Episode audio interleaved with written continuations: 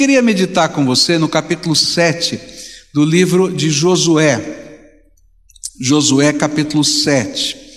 O tema da minha mensagem vai por todo esse capítulo e eu vou ler alguns versículos para que a gente possa caminhar nele. Eu, eu já comecei esse sermão pela manhã.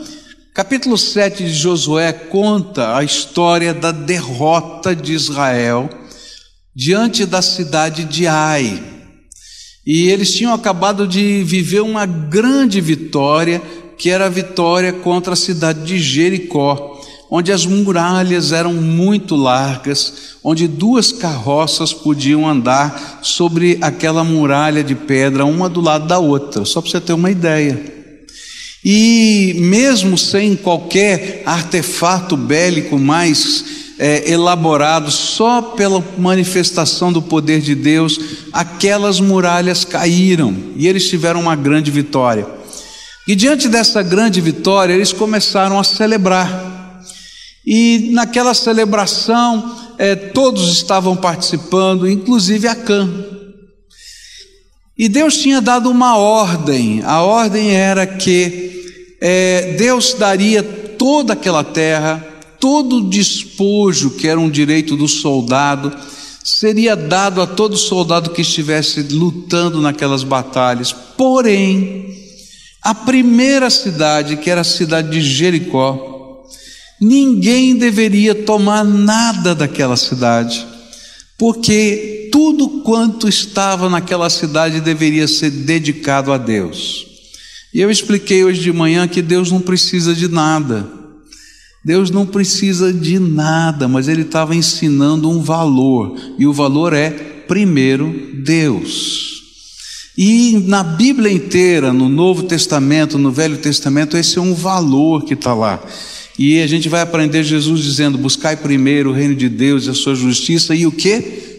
Todas as outras coisas vos serão acrescentadas.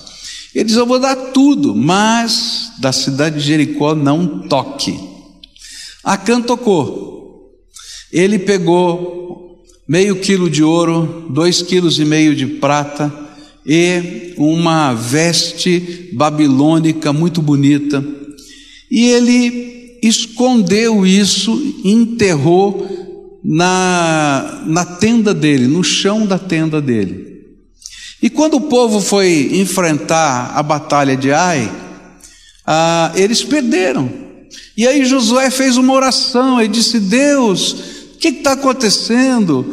Que vergonha, Senhor, essa cidade tão pequenina e a gente perdeu. Quando os povos desta terra ficarem sabendo disso, eles vão fazer uma coalizão contra a gente. E, e vai ser uma batalha tão difícil. O Senhor não está entendendo. O Senhor prometeu que onde a planta do nosso pé pisasse, o Senhor nos daria. E aí o Senhor diz: Josué, levanta a tua cabeça. Eu quero dizer para você que o povo pecou e quebrou a aliança comigo, e há infidelidade no meio do povo. E aí há uma palavra que se repete seis vezes nesse capítulo, e mais duas vezes no capítulo anterior, e essa palavra em hebraico me chamou a atenção.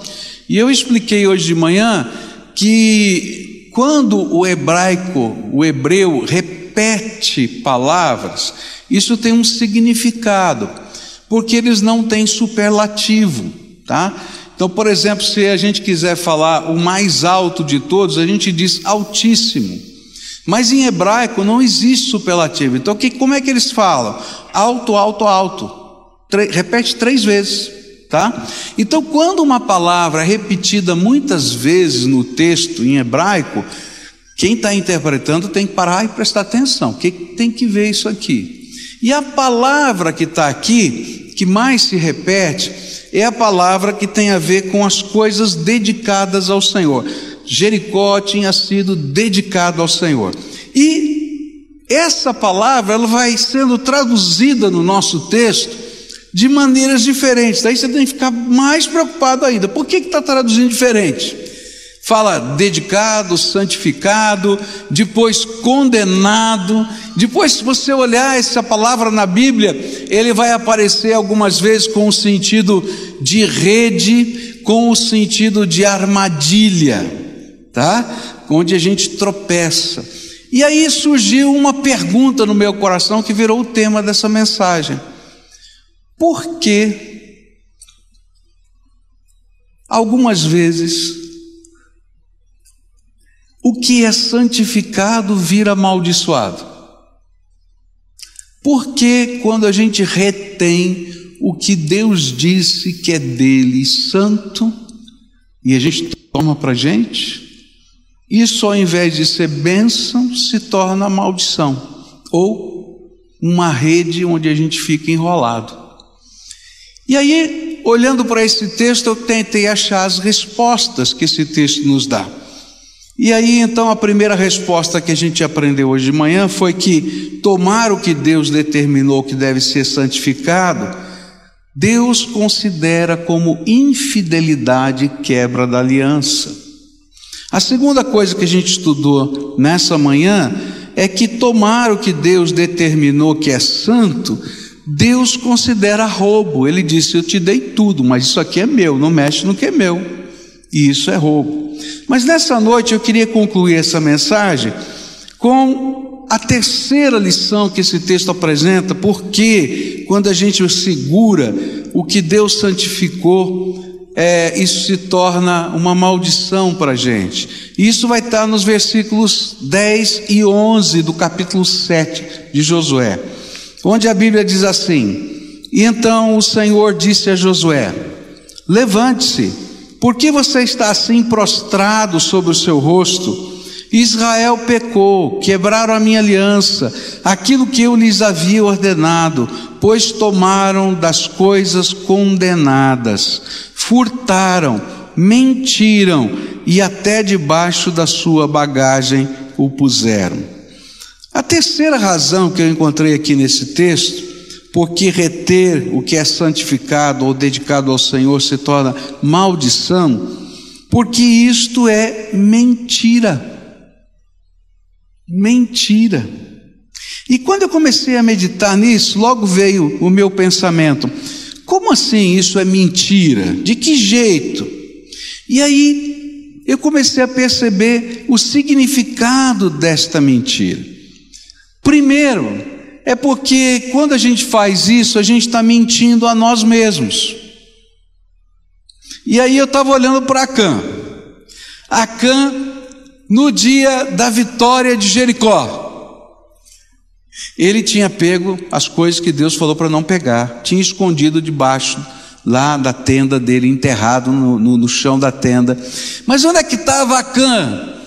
Quando o povo voltou da guerra, quando ele terminou de enterrar as coisas, ele estava no meio do povo cantando, adorando, celebrando a vitória, dizendo: Deus é maravilhoso, essa terra é nossa, é tremendo, cantando canções de fé. Eu acho até que ele estava planejando as outras vitórias, como se ele também estivesse no mesmo espírito de fé e compromisso com os demais irmãos do seu povo. Mas eu descubro que ele estava mentindo para ele mesmo. E sabe, quando a gente retém o que Deus disse, santifica, a gente mente para a gente. Ele não estava dizendo, agora eu não pertenço mais ao povo de Deus, porque agora eu estou rico.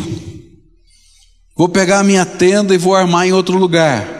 Não, ele continuou no meio do povo de Deus.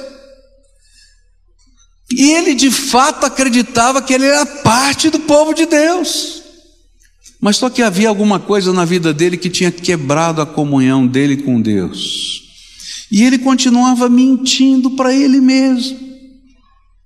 E sabe o que eu descobri? É que não adianta a gente estar no meio do povo de Deus se a gente não deixar Jesus ser o Senhor e o primeiro na nossa vida. A gente mente para a gente mesmo. Olha, não adianta você ter uma religião Não adianta você guardar os símbolos da sua fé e você ter uma aparente devoção, se aqui dentro do coração Jesus não é o primeiro na tua vida. Não importa se a tua casa está coberta de relíquias religiosas, ou se você participa de várias cerimônias, porque na verdade a gente mente para a gente mesmo, porque o nosso coração não está comprometido com Jesus. E a palavra de Deus está dizendo para a gente que se tem uma mentira que atrapalha a vida da gente, é quando a gente tenta se enganar a respeito da vida da gente mesmo, do jeito que a gente é. Se eu não sou capaz de consagrar o que o Senhor pediu, e se eu começo a deter o que Ele decidiu que é dele, entre tudo que Ele mesmo me concedeu, então eu estou me enganando em dizer que Ele é o Senhor da minha vida. Eu não vou viver essa questão com sabedoria. Ter um compromisso com Jesus não é se deixar enganar pela experiência religiosa, mas é viver uma experiência de uma fé que tem implicações práticas na minha vida. Por isso eu, eu vejo tantas vezes pessoas que, como Acã, estão se enganando, pensando que são de Deus porque vivem no povo, no meio do povo de Deus, mas na verdade não se entregaram a Ele. Eu quero dizer uma coisa. O fato de você ser membro de uma igreja e ter o seu nome arrolado em alguma instituição religiosa não lhe dá garantia de que está tudo bem entre você e Deus. Porque Deus não olha como as pessoas olham, Ele olha o coração da gente. E Ele diz assim: Ó, oh, legal, você diz que é isso, aquilo, aquilo outro, mas olha para debaixo da tua tenda e vê o que está escondido lá dentro. E para de mentir para você mesmo. É por isso que na nossa vida Deus coloca uma série de situações que são de confronto para a gente perceber qual é a realidade do nosso coração. É interessante porque às vezes a gente, como pastor, tem que lidar com algumas situações complicadas na vida, né?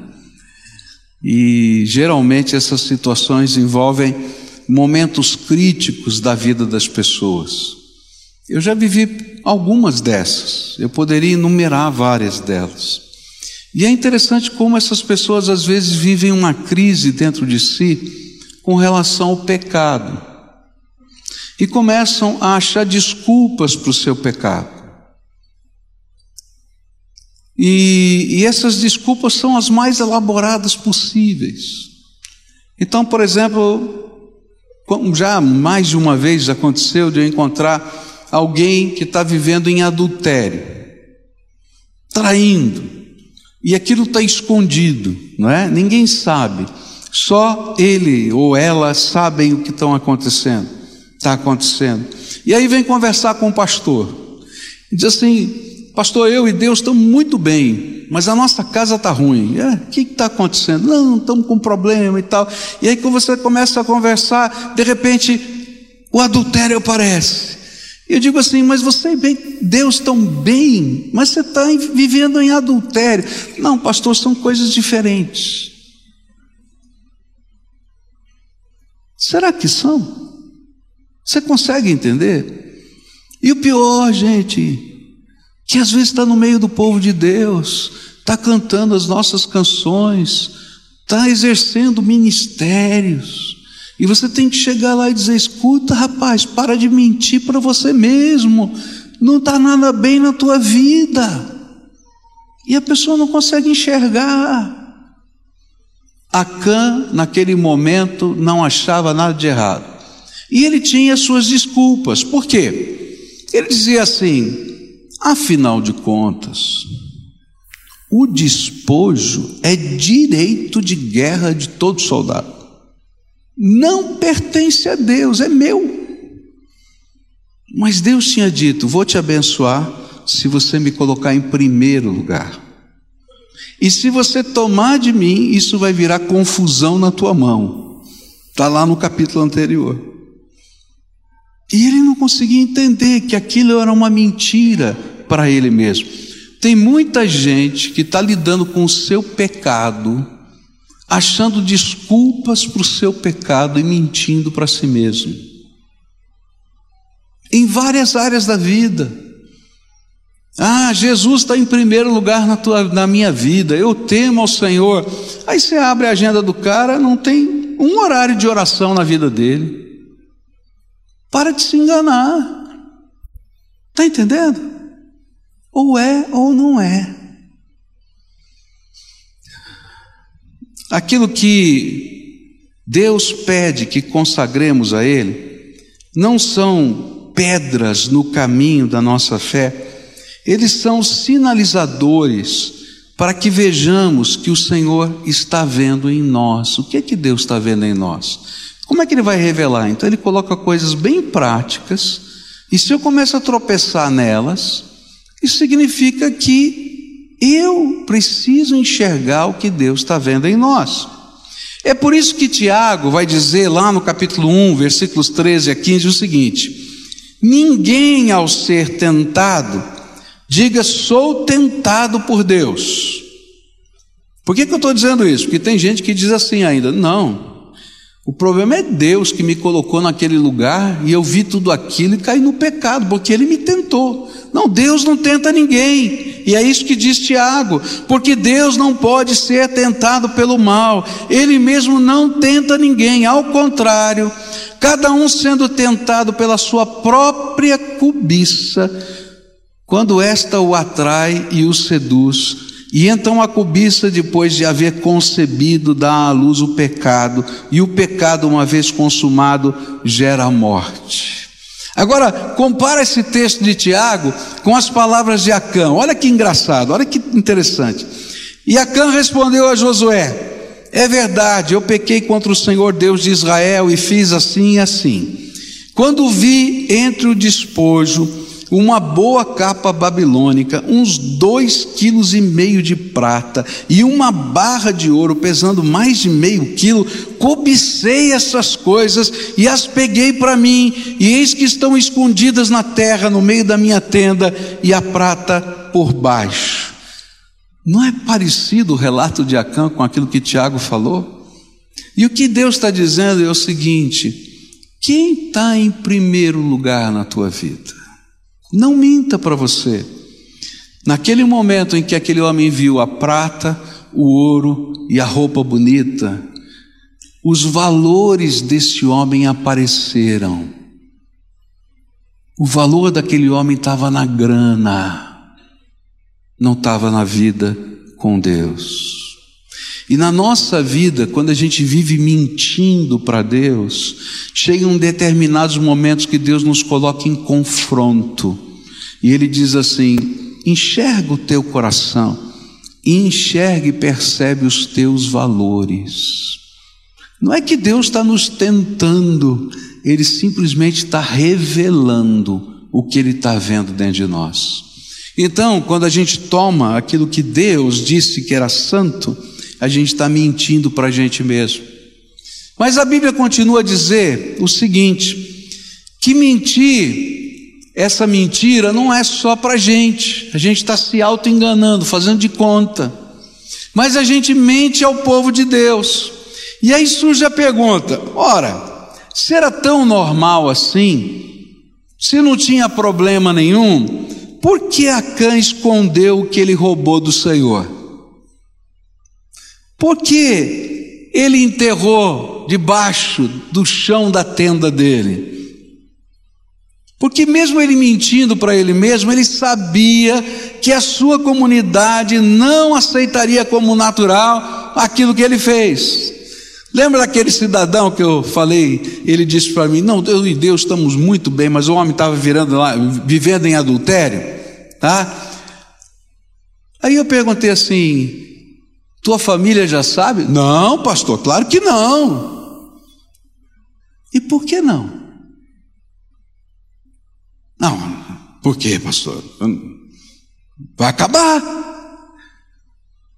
Então por que, que você mente para você que isso faz, não tem nenhum problema? E por que, que você mente para sua esposa, para os seus filhos? Por quê? E quando a gente está vivendo essa duplicidade de alma, a gente não mente só para a gente, a gente mente para o povo de Deus, para a comunidade, para as pessoas que nos são significativas. Por que Acã mentiu?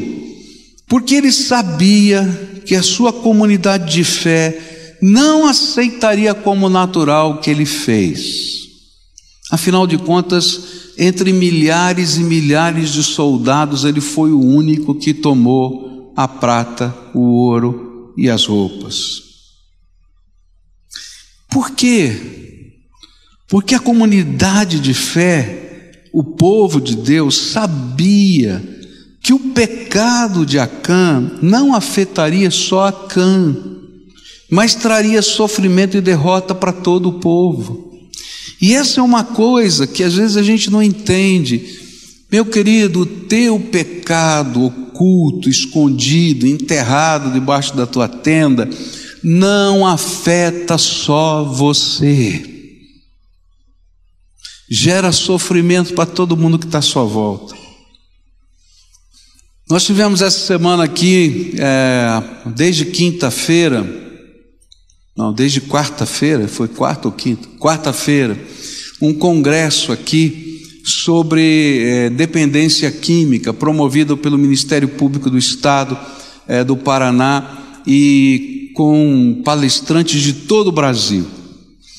E foi muito interessante quando vários desses palestrantes falaram sobre o direito individual.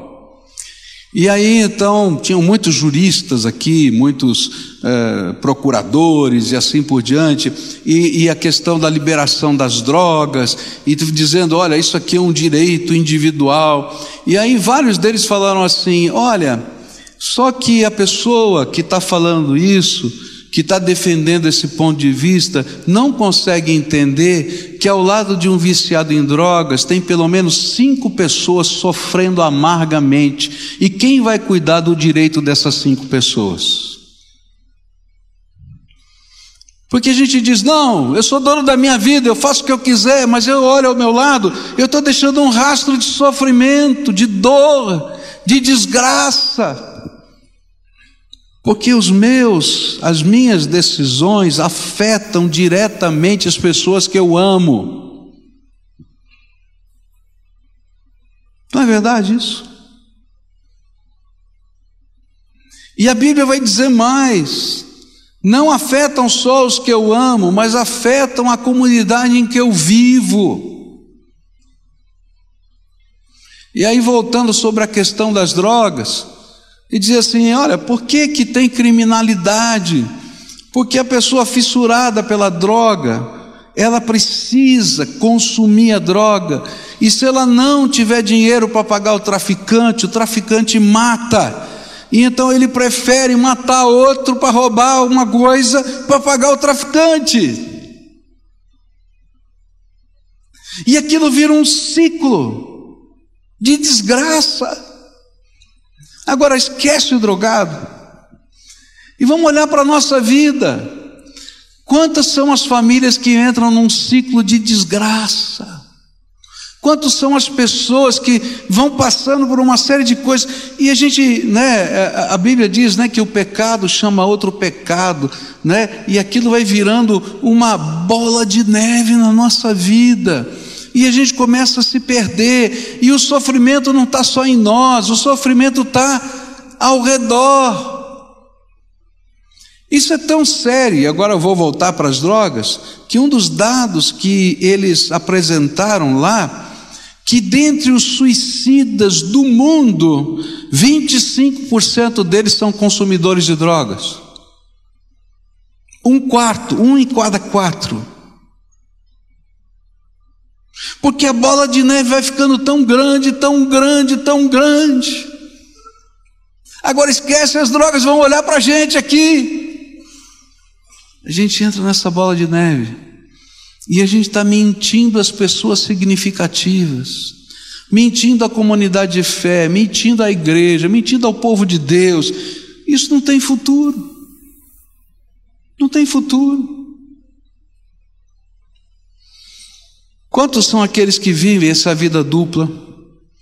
Um cristianismo de hipocrisia, vivem no pecado e tentam esconder o seu pecado da igreja, da família, das pessoas que sempre foram influência positiva. Por quê? Porque intimamente sabem que estão errados e sabem que fariam essas pessoas sofrerem e por isso preferem enganá-los que enfrentar os seus erros. Terceira e última coisa, e para mim é mais grave. Primeiro foi que eles mentem para si mesmos. O segundo, mentem para o povo de Deus, para as pessoas que são significativas. Mas a terceira é que eles tentam mentir ao Espírito Santo de Deus. E o pior de tudo é que tentam mentir ao Espírito Santo de Deus. E eu creio que esse foi o pecado de Acã. Está no meio do povo de Deus, mentindo para ele mesmo, mentindo para o povo de Deus, mas mentindo ao Espírito Santo de Deus, como se Deus não visse que estava enterrado debaixo da tenda dele.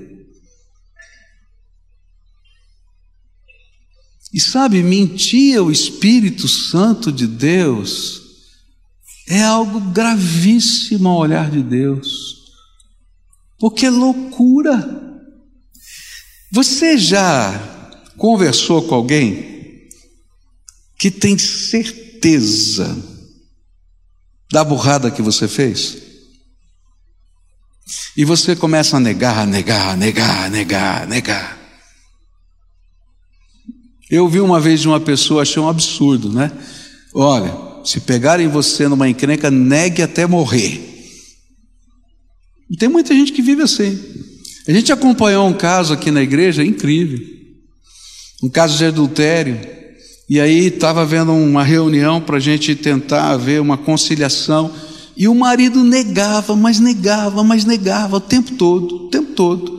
E achava desculpa, mas cada desculpa maravilhosa, tremendamente elaborada. Não hackearam o meu celular, eh, mexeram no meu, na minha conta bancária, é, isso aqui está errado, mas assim, os negócios doidos.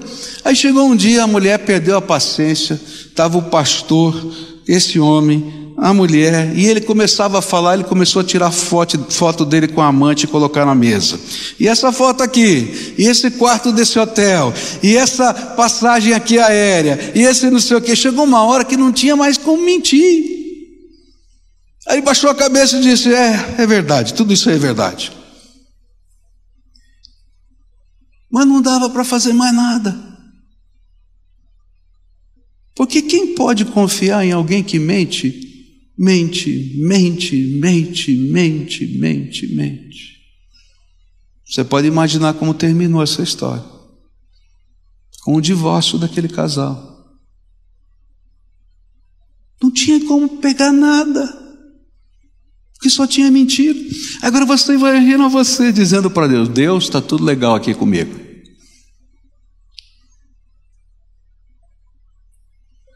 É mentir o Espírito Santo. Ah, Senhor, louvado seja o teu nome. Louvado nada, rapaz. Olha que tem enterrado na tua tenda. Para com isso. Você vai querer me enganar. E quando, queridos, a gente olha para a Bíblia, a gente vai perceber que mentir ao Espírito Santo é algo tremendo, que Deus leva tremendamente a sério. A gente vai encontrar no Novo Testamento um casal que queria mentir ao Espírito Santo. Você lembra da história de Ananias e Safira? E Pedro confronta aqueles homens e diz assim: Olha, vocês querem mentir ao Espírito Santo? E as consequências foram graves. Eles morreram ali, naquele lugar. Sabe por que Deus se ira tanto com essa mentira ao Espírito? Não apenas porque mentir ao Espírito é uma loucura, mas porque o pai da mentira é o diabo. E aí a gente se veste da capa de Satanás para falar para Deus que não é bem assim. Mentir ao Espírito Santo é de alguma maneira, diante de Deus, assumir a paternidade de Satanás na nossa vida. E hoje eu vim aqui para dizer para você: pare de mentir para você mesmo, para as pessoas que estão ao seu redor. E muito mais gravemente, pare de tentar mentir o Espírito Santo. O que você precisa viver é conversão transformadora e não uma religião enganadora. Sabe o que Deus está esperando? Não é que você seja adepto de uma religião, que você tenha as marcas e os símbolos dessa fé, porque isso vai enganar você. O que Ele quer que você viva para Ele, para a glória dEle, que Ele seja o primeiro na tua vida, que Ele seja o Senhor da tua vida que Ele possa ensinar o teu jeito de viver, que Ele possa dirigir os seus passos, que Ele seja o Pai amado que te segura pela mão e te conduz por esse caminho. O que você precisa é de conversão. E sabe quando a gente pode viver essa entrega total, absoluta? Deus faz um milagre na vida da gente capítulo 7 termina dizendo que o lugar do pecado de Acã mudou de nome. E para todas as gerações seguintes ele passou a chamar Vale de Acor. E você vai encontrar esse Vale de Acor sendo citado várias vezes na Bíblia. E o significado dessa palavra é Vale da Desgraça. E Deus queria que eles entendessem que mentir o Espírito Santo é gerar na vida da gente um lugar de desgraça. Mas eu acho tremendo porque no livro de Oséias o profeta vai dizer o seguinte: que Deus pode pegar o vale de Acor, que significa o quê? Vale da desgraça, e transformar na porta da esperança. E eu vim aqui dizer para você que se você está no vale de Acor, por causa da mentira do teu coração, por causa da infidelidade da tua alma, por causa de que você tem tomado aquilo que o Senhor disse, isso aqui é santo, leva a sério, eu quero dizer para você que hoje o Senhor quer transformar o vale de Acor na tua vida em porta da esperança. E só Jesus pode fazer isso na nossa vida.